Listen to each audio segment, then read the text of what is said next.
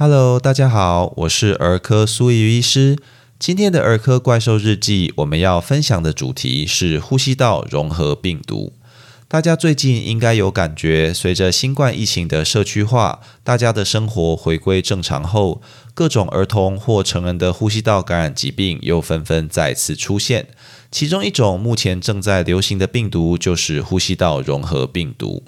那什么是呼吸道融合病毒呢？呼吸道融合病毒或者称人类呼吸道融合病毒，是一种有外套包膜单股 RNA 病毒，它可以感染全年龄层的人，造成呼吸道疾病。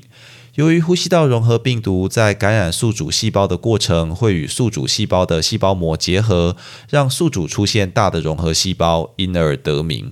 那根据世界卫生组织统计，每年全世界有超过六千四百万人被感染，而且其中约十六万人因此死亡。被呼吸道融合病毒感染的人，依据年龄、健康状况以及是否为首次感染，它的严重度就会有所不同。也就是说，被呼吸道融合病毒感染，而且痊愈后，并不会终生免疫，但随着被感染的次数增加，每次病程的严重度就会逐渐下降。在两岁以前，几乎所有的儿童都会被呼吸道融合病毒感染，而且之后就可能反复受到感染。一岁以下的儿童呼吸道融合病毒感染是最重要造成下呼吸道感染，比如说像肺炎、细支气管炎的原因，而且较容易因此住院或者产生并发症、死亡。相对的，如果是成人或者大小孩感染呼吸道融合病毒，则大多是上呼吸道感染，也就是感冒，它的症状轻微或者没有症状。而若五十岁以上的老年人感染，则有比较高的比例变成下呼吸道感染，并且因此住院或产生生并发症死亡。另外值得一提的是，在纬度较高、四季分明的国家，一般秋冬较容易流行呼吸道融合病毒；纬度比较低的国家，像台湾，则一年四季都有呼吸道融合病毒的流行。那么，如果被呼吸道融合病毒感染，会出现哪些症状呢？在儿童或婴幼儿感染呼吸道融合病毒，容易造成下呼吸道感染，比如细支气管炎或者肺炎，尤其以初次以及第二次感染最为常见。它的症状可以包括发烧、咳嗽、呼吸喘，甚至严重时引起呼吸暂停、呼吸衰竭或者死亡。而在比较大的孩子或成年人感染，则多以上呼吸道感染，也就是感冒为主，症状就包括了咳嗽、鼻塞、流鼻水、结膜炎等。呼吸道融合病毒感染造成住院、并发症以及死亡的高风险群，主要有以下几类：第一类是早产儿；第二类是年纪小于六个月的婴幼儿；第三类是两岁以下患有慢性肺部疾病或者先天性心脏病的儿童及婴幼儿；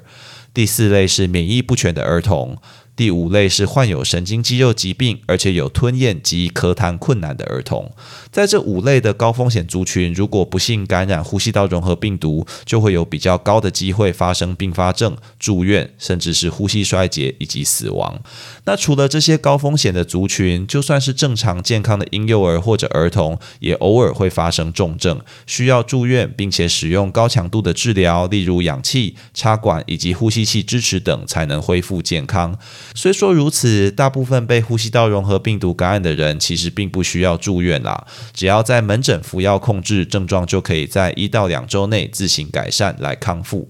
被呼吸道融合病毒感染康复后，多半不会留下后遗症，但部分个案由于感染严重，就可能引起阻塞性肺病。那研究也发现，如果在幼年期感染过呼吸道融合病毒，那可能与未来慢性呼吸道疾病的发生，比如气喘，是有一些关系的。那在了解了呼吸道融合病毒与被感染后的表现后，我们应该要怎么预防呼吸道融合病毒感染？而且如果不幸得到后，又该怎么治疗呢？那我们先从治疗来谈起。呼吸道融合病毒感染的治疗跟大多数的病毒感染一样，我们缺乏有效的特效药或者杀死病毒的手段，主要靠支持疗法给予点滴、氧气以及呼吸器支持等，让患者在病程中避免呼吸衰竭、脱水，并且减轻他的不适。其他治疗，比如说像支气管扩张剂、拍痰抽痰、高张食盐水的喷雾吸入以及类固醇等，这些都不是常规治疗，不见得会对患者有帮助。而需视个别病况来考虑使用。举例来说，细支气管炎一开始的症状在比较小的孩子与气喘是难以区分，而且病毒感染本来就可能去诱发气喘来发作。所以，如果孩子感染呼吸道融合病毒后，怀疑合并有气喘的发作，支气管扩张剂以及类固醇作为急性气喘发作的标准治疗，就可能需要来使用。而在一些特殊的族群，比如免疫不全或者移植后接受免疫抑制治疗的病童，则可以考虑免疫球蛋白，也就是 I IVIG 来治疗呼吸道融合病毒的感染。那如果要预防呼吸道融合病毒感染，由于它主要靠飞沫以及接触来传播，勤洗手、戴口罩以及避免群聚这些基本的预防措施就相当有效。那这也是为什么这两年疫情下呼吸道融合病毒感染率也随之下降的原因。但随着大家恢复正常活动与接触，以及累积了许多没有接触过呼吸道融合病毒容易被感染的人，现在正是需要提高警觉，以避免更大规模流行的。时候，那这边苏医师要特别提一个与预防有关的药物，那就是呼吸道融合病毒预防性单株抗体。那它的学名是 Padivizumab，商品名是 Shinagis，。也就是希纳吉斯，那这个药物并不是疫苗。一般我们认知的疫苗，如同前面疫苗与预防注射章节所介绍过，是透过注射活性减毒或者非活性的抗原成分来诱发身体产生抗体，从而达到预防疾病的效果。那 Synagis 则直接是就是针对呼吸道融合病毒的单株抗体，把这个药物注射到体内后，这抗体就可以与病毒颗粒结合，让病毒失去感染宿主细胞的能力。从而达到降低感染或者感染后严重度的效果，但因为预防的原理跟疫苗是不同的，施打 Synagis 并没有办法让人体产生对呼吸道融合病毒长远的免疫力，它的保护效力大概只有一到两个月，抗体就会被人体分解掉而失效。那研究也发现，如果你已经被呼吸道融合病毒感染，你才来使用 Synagis，那对于疾病的治疗是没有显著帮助的，可能是因为感染后病毒量过高来造成。成，所以包括美国儿科医学会在内，考量到 Synergis 的价格是非常高昂啦，台湾自费价一支接近两万新台币，而且随着孩子体重增加，你一次可能需要打两到三支。目前仅建议提供前面我们所说的高风险族群来施打这个药，每个月施打一次，总共施打六剂，去保护这些族群最危险的前六个月。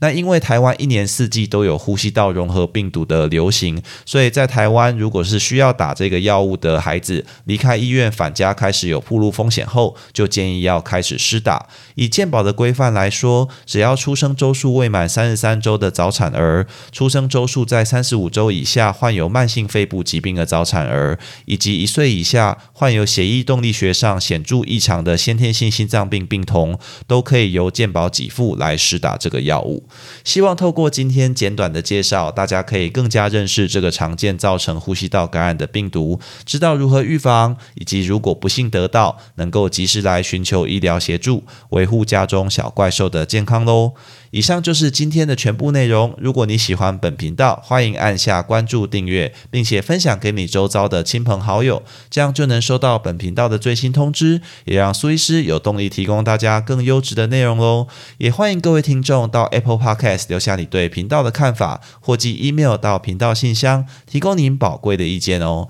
我是苏玉医师，我们下次见。